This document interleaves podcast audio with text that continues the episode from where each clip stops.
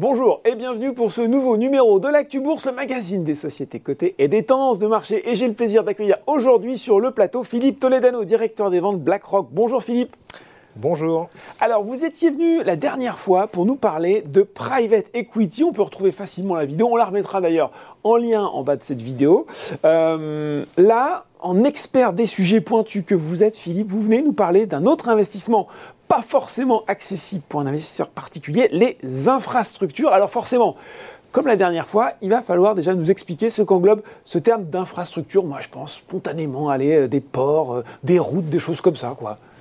Exactement, c'est, on est euh, dans ce qui fait le côté développé ou pas d'un pays. Mm. Hein. on a ici dans le, dans le panel des infrastructures les routes, les infrastructures portuaires, mm. euh, tout ce qui sert au réseau d'acheminement d'énergie, euh, l'eau, les transports, enfin, ça, tout ce qui fait euh, vraiment la définition d'une ville moderne, d'un pays moderne. Bon, alors les infrastructures, j'ai bien compris la définition c'est généralement l'État qui finance ce genre de grands projets, pas forcément l'investisseur euh, privé. Euh, comment, en tout cas, l'investisseur individuel, lui, peut y trouver justement une opportunité d'investissement? Alors effectivement, le, rôle de l'État est toujours très important. Comme je le disais en intro, euh, on voit bien que ça participe à mm. l'essor d'un pays que d'investir dans les infrastructures. Donc évidemment que les États sont très précautionneux d'entretenir ce qui se passe du côté infrastructure. Alors néanmoins, ils ne peuvent pas tout assumer en termes de, dépenses sur ce sujet. Surtout qu'ils sont déjà bien endettés. Ils sont parfois endettés, et en tout cas, euh, c'est presque une tradition historique, en particulier en France, hein, de, faire participer le privé euh, à ce type d'effort. Donc c'est euh, quelque chose qui est assez bien connu, euh, effectivement, euh, notamment en France. Donc le privé participe à ce type d'effort. Ok, je vois toujours pas bien comment, à un moment, l'investisseur individuel va pouvoir s'insérer là-dedans. Eh oui, oui, vous avez raison, parce que on parle de quoi? On parle d'investissements qui sont sur un horizon très long. Mm. Hein, les infrastructures, par définition, ça va s'amortir sur le long terme. Il faut du temps pour les construire mm. aussi. très coûteux on est sur des montants euh, euh, parfois pharaoniques, euh, en tout cas très conséquents, mm. sur le montant. Et puis évidemment, la liquidité associée à tout ça, elle est nulle. Hein. on rentre là-dedans et puis on signe pour plusieurs dizaines d'années très compliqué euh, d'arriver en tant qu'investisseur euh, particulier ou en tout cas euh, de taille plus modeste dans cet écosystème. Justement, quand vous parlez de ça, Philippe, ça, fait un écho direct au private equity dont on parlait la dernière fois finalement. C'est un peu le même type d'investissement. c'est ce qu'on recherche, à faciliter l'accès, même pour des, je dirais, des investisseurs de taille plus modeste, mm. sur des sujets qui sont habituellement d'ordre confidentiel, réservés à, à des acteurs plus, plus, plus importants. Bon alors Philippe, grâce à vous, j'ai euh, compris le comment, mais il me manque encore le pourquoi. Pourquoi c'est aujourd'hui intéressant d'investir dans cette thématique des infrastructures? Oui, alors effectivement, si on reprend le mécanisme initial, euh, on est sur euh, une logique de projet. Mhm. Donc les, les, investisseurs, les grands investisseurs que je mentionnais tout à l'heure, sont des co-investisseurs du projet, parfois assis à côté de l'État, parfois non, etc. Mais on est un peu dans cette organisation-là, donc le nombre de places est très resserré. Euh, sur euh, le comment on investit, ici, on va aller chercher plutôt à être investisseur sur des acteurs cotés qui sont en liaison directe avec ce type de projet. Donc on ne va pas être investisseur direct sur le projet, mais investisseur sur un panier de valeurs, un panier d'actions. Alors justement, les investisseurs individuels qui nous regardent, qui ont eux aussi envie de capter le potentiel de croissance de ce marché de l'infrastructure, quelles sont leurs, euh, quelles sont leurs possibilités? Alors, euh, d'abord euh, ce qui va les encourager, hein, ce qui va être euh, le ressort de ce genre de, choix d'investissement, mm. ça va être des grandes tendances lourdes qu'on mm. observe, je dirais de manière globale, en particulier en Europe, mais, mais pas que. donc il y a bien sûr la dimension progrès technologique, mm. c'est un moteur évident, on sait que ça participe à la transformation notamment du paysage urbain, euh, on a tous euh, connu l'épisode du Covid avec le besoin d'être connecté à la fibre, etc. Euh, c'est ça aussi les infrastructures, c'est des tours de télécom, c'est des réseaux de fibre. C'est le réseau qui est associé derrière. C'est parfois ce qu'on ne voit pas. Hein. quand on parle du e-commerce et des petites commandes qu'on fait chez soi, il faut derrière de la logistique, il faut de l'entrepôt, il faut des acheminements complexes et réguliers. voilà, tout ça c'est ce qu'on englobe dans l'infrastructure et c'est déjà une, une tendance, c'est ce qu'on appelle le progrès technologique. Il y a une deuxième tendance importante qu'on veut, sur laquelle on peut insister aujourd'hui, c'est la transformation démographique. Mm. on a en particulier une forme de vieillissement de la mm. population. Et il faut euh, le prendre en compte dans ces investissements en infrastructure. Il faut de la santé. On sait aussi, on l'a connu hein, dans l'épisode euh, des dernières années, hein, l'absolue nécessité d'avoir euh, des infrastructures de santé solides, capables d'affronter ce genre de, mm. situation. Mm. Ça aussi, ça fait partie des infrastructures. Et puis le dernier volet, mais pas des moindres, c'est ce qui se passe au niveau climatique. Hein. et là aussi, l'infrastructure, les infrastructures ont, un rôle à jouer, je pense bien sûr, à l'acheminement des énergies. Alors, quelles sont les solutions? Est-ce qu'il y a des solutions? Moi, je m'avais dressé un portrait hyper complet, assez convaincant du potentiel des infrastructures. Comment, quand je suis investisseur individuel, je peux essayer d'en profiter?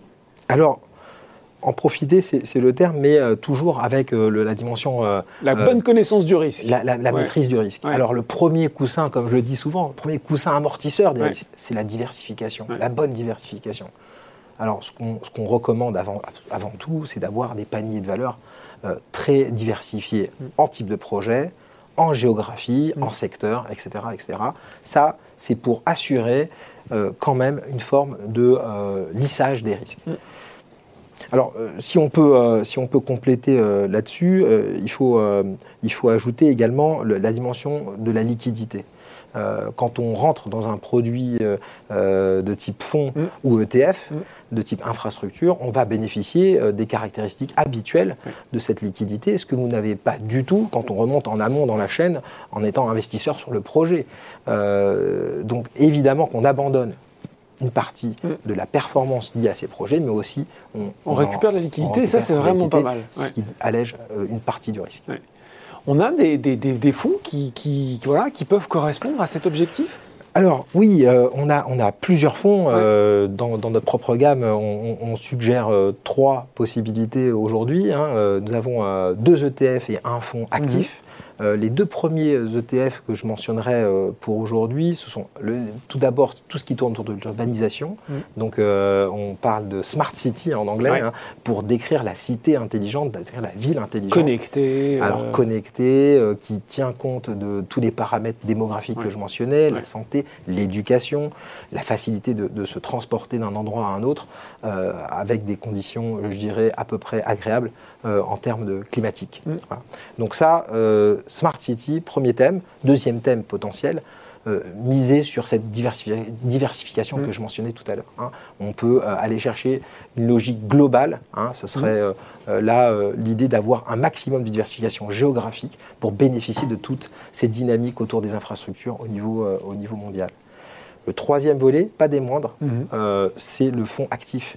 que l'on propose, qui est de confier finalement à une gestion, une équipe complètement dédié à cela, euh, le choix d'aller vers tel ou tel type d'infrastructure, voire connecter avec de l'immobilier. Hein, on peut, on peut euh, euh, parler aussi parfois de développer de l'immobilier résidentiel. Ça fait partie de, cette logique d'infrastructure. Et eh bien, ça, c'est confié à une équipe qui est experte et qui va jouer sur les différents. Donc on a, on a deux ETF dans un cas, c'est ça, donc des fonds qui vont répliquer comme vous l'avez dit, un panier d'indices. Et le dernier, c'est un fonds, on peut, donner son nom, je crois que c'est le BSF Global Real Asset Security, c'est ça Exactement, Real Asset pour actifs réels. Et ça me permet de, rappeler que ici, euh, une fois de plus, on est dans la recherche d'une connexion avec euh, ce que euh, on cherchait au départ dans des projets, c'est-à-dire le lien avec quelque chose de très concret. Hein, des actifs physiques, des actifs réels. Justement, est-ce qu'on peut avoir des noms de sociétés pour rendre tout ça très concret dans lequel ce fonds est susceptible d'investir ou investit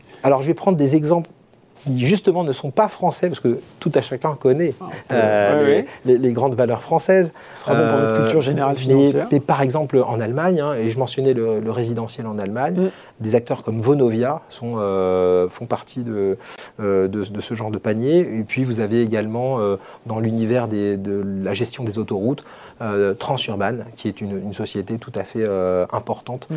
Qui participe au, développement de ce, de ce type d'activité autoroutière. Vonovia et Transurban, effectivement effectivement de sociétés que, que moi je ne connaissais pas à titre personnel. Voilà, ben, c'est désormais euh, un oubli qui est réparé. Euh, Philippe, si vous deviez résumer en conclusion l'intérêt d'investir dans l'infrastructure en une synthèse très courte, qu'est-ce que vous nous diriez?